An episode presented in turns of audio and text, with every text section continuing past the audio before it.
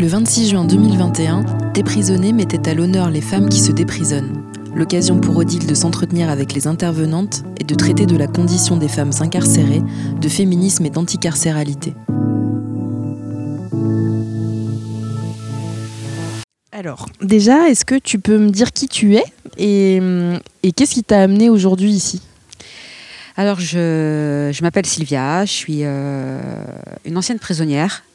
Je suis une, ancienne fille de prisonnier, femme de prisonnier.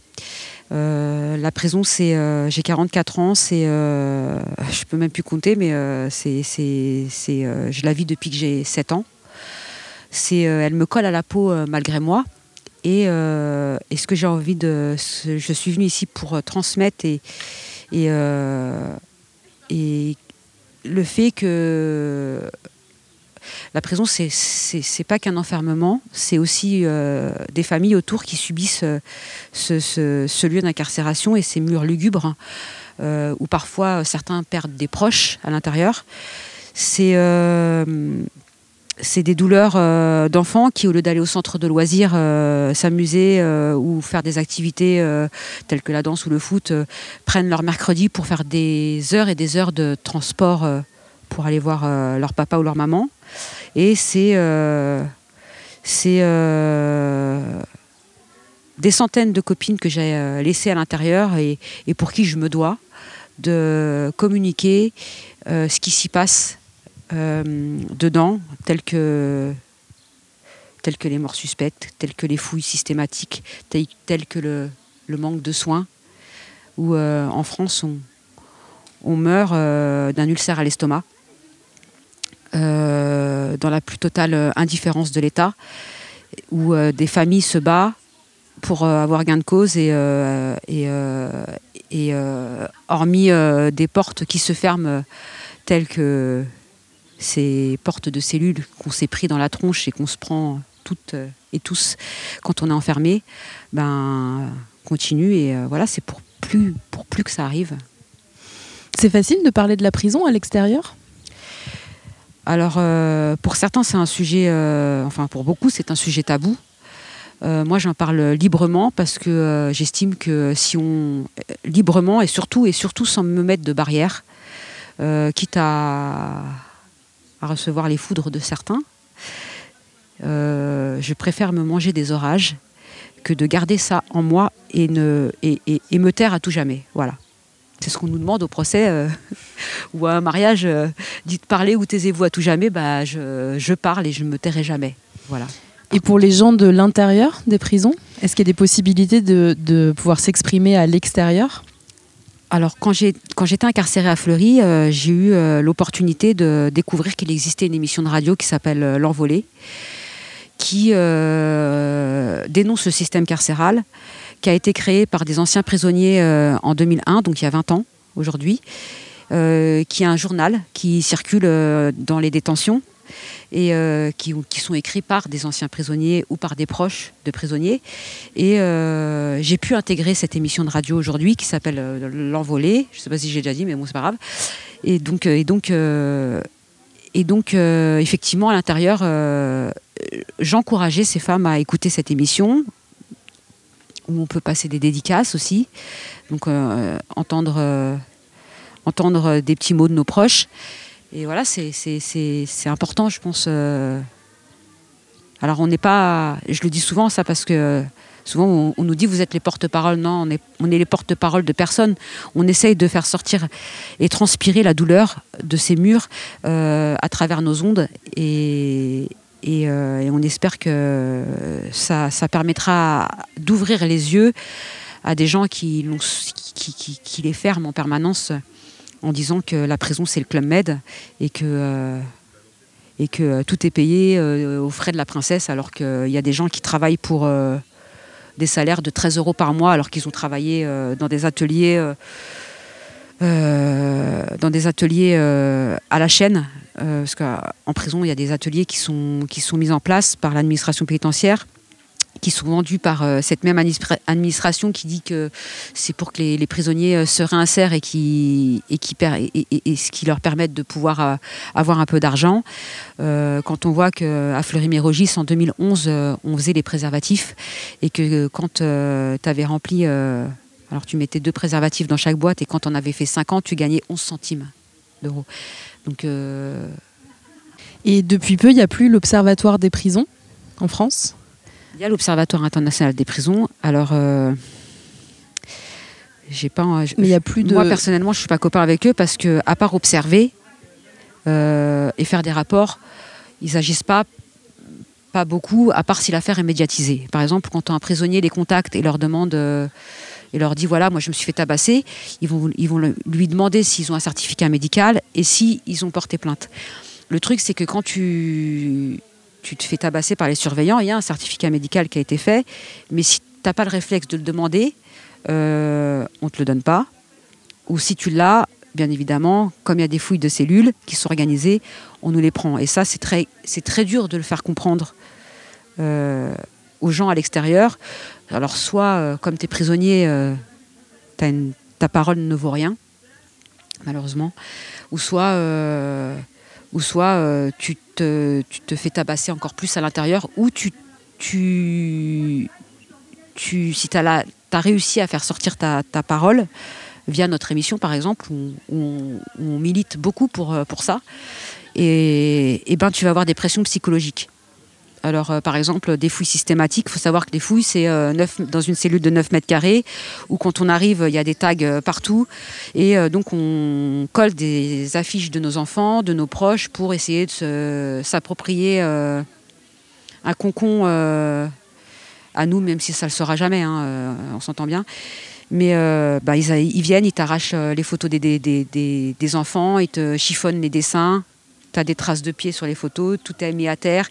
Euh, tu as cantiné des, des, cantinés, alors ça veut dire cantiner, c'est un bon. Euh, tu as une feuille avec des articles de, des aliments que tu achètes à l'administration pénitentiaire à prix euh, beaucoup plus cher qu'à l'extérieur.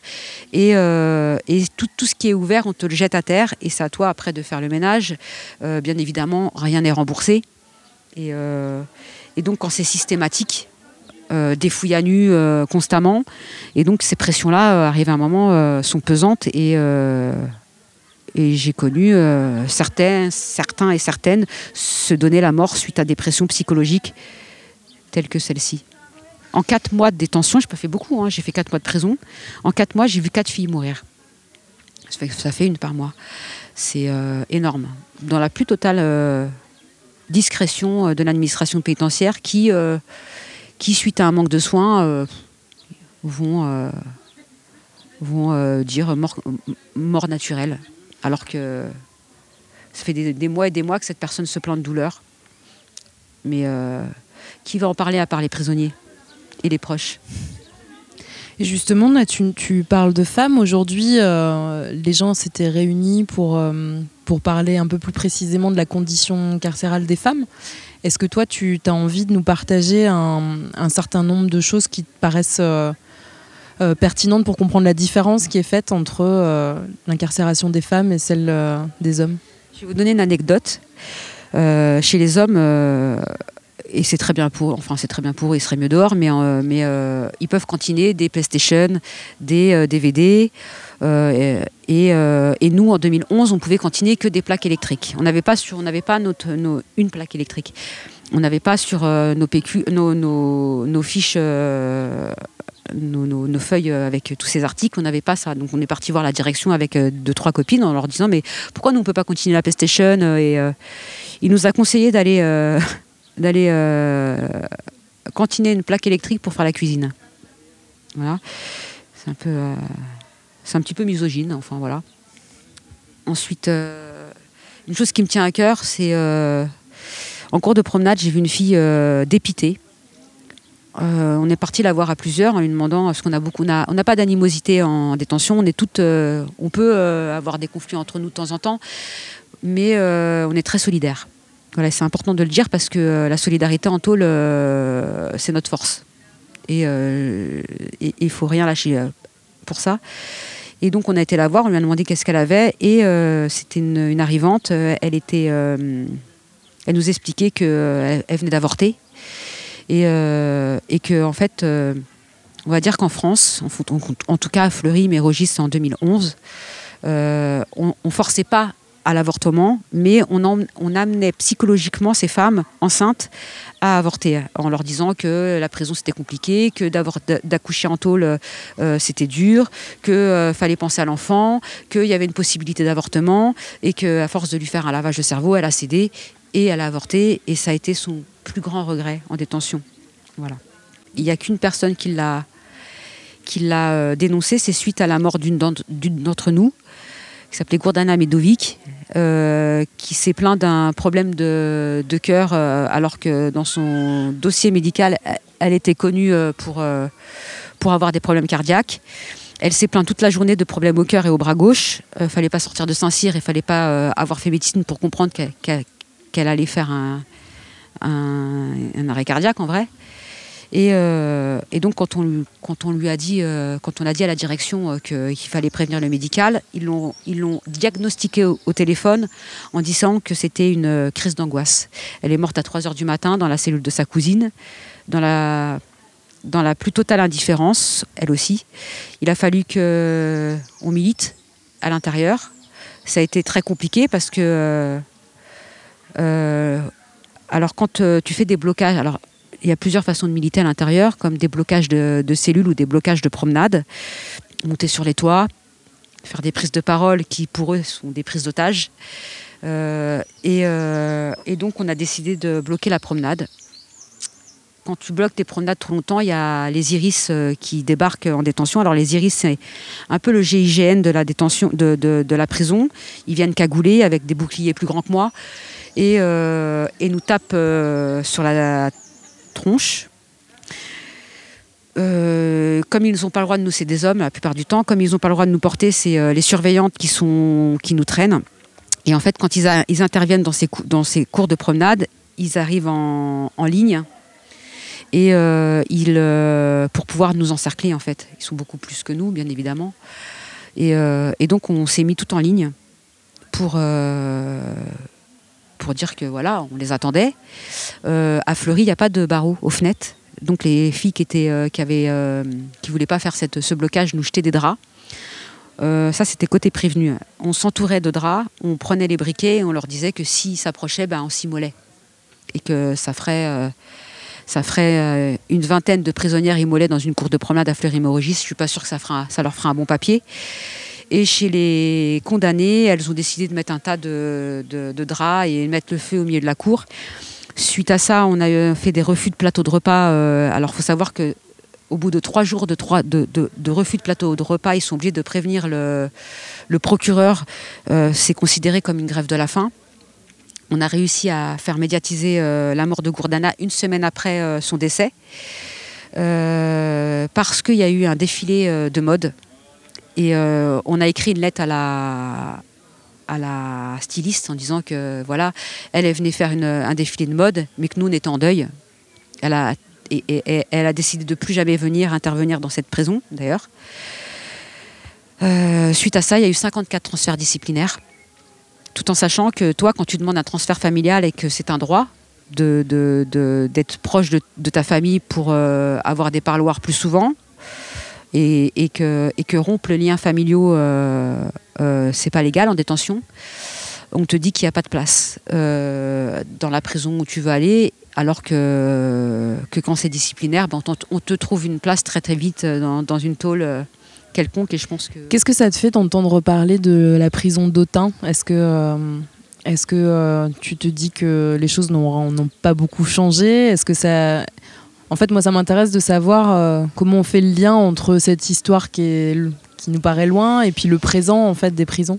Alors moi, ce qui m'a stupéfaite et, ce qui me fait bizarre, c'est que dans 100 ans, quand Fleury-Mérogis sera, abandonné, euh, il y aura une, trace de moi dans les archives, parce que ces archives-là auront été complètement abandonnées et que et qu'il euh, y a des gens qui n'ont pas forcément envie euh, qu'on sache qu'ils ont été incarcérés. Il y a encore des gens qui sont, euh, qui sont vivants, leurs archives ont été, ont été retrouvées et, et, donc il n'y a plus ce secret. mais en fait, ouais, ça, ça prouve bien que le prisonnier ne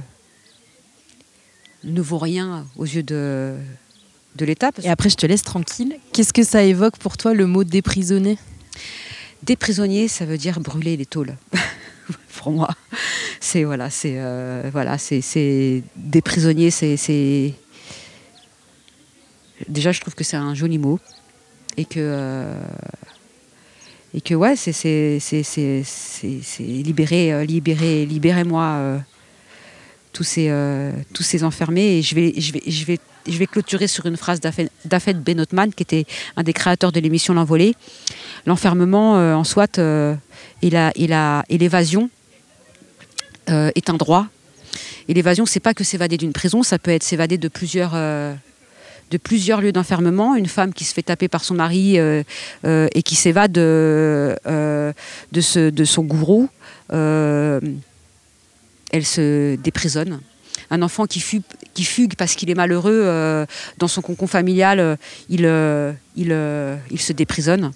Et, et, ben, il faut déprisonner, les, les prisonniers et prisonnières de France et du monde entier. Retrouvez d'autres podcasts, des articles et les événements de l'agenda déprisonné sur déprisonné.org.